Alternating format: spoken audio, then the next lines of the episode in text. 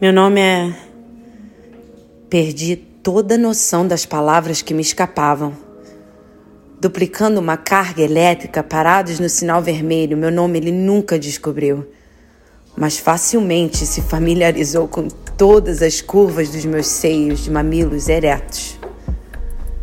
Sem me preocupar com os carros do lado ou de trás, mergulhei no colo da pessoa que no momento era o único humano que existia na minha órbita com uma mão no volante e outra me ajudando a encontrar o tesouro perdido. Finalmente encontrei puro ouro, enquanto ele tentava não causar um acidente na estrada. Nunca tinha me sentido tão completa quanto me sentia ter todo ele na minha boca. E ele percebeu minha fome. Ele seguiu puxando meu cabelo mais e mais, dando sinal de vida entre respiros fortes e fracos dirigindo até o hotel tentando se controlar para não inundar minha boca de prazer.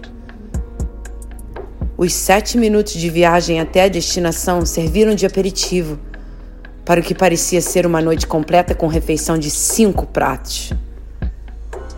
Ele parou o carro e me descolou do meu novo brinquedo favorito. Não conseguia parar de olhar nos olhos dele, esperando instruções. Desculpa, devia ter pedido.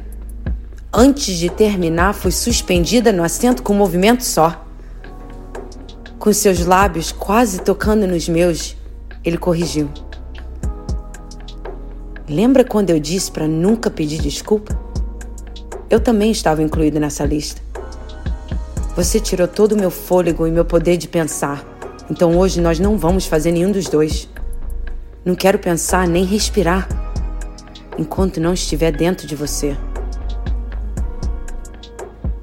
Deslizando no assento, fui como uma gata dengosa me esfregando toda nesse presente que o universo me deu, sem explicação ou senso.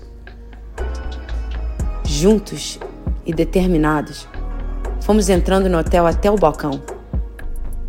Mãos dadas, abraços e beijos, nosso fogo completamente transparente, todos notaram o desespero para chegar no quarto. Devo estar parecendo uma garota de programa entrando aqui nessa hora. Já dentro do elevador, ele me encostou com força, não aprovando da minha palavra. Garota de programa, sei que você não é. Estou tentando decidir entre furacão e tempestade.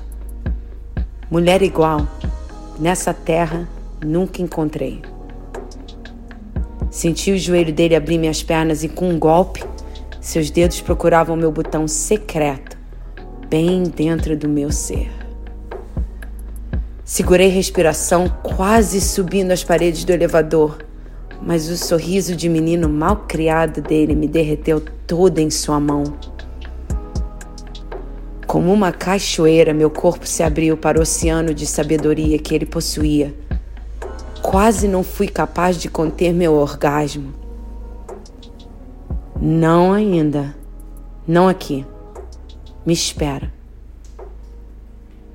Tirando seus dedos molhados de dentro de mim, ele outra vez me segurou em seus braços. Estou com sede. Quero mais. Lambendo os dedos, ele provou que eu deixei escapar de mim sem controle. Num elevador de um hotel, em plena cidade, numa sexta-feira em lua cheia. E a noite só estava começando.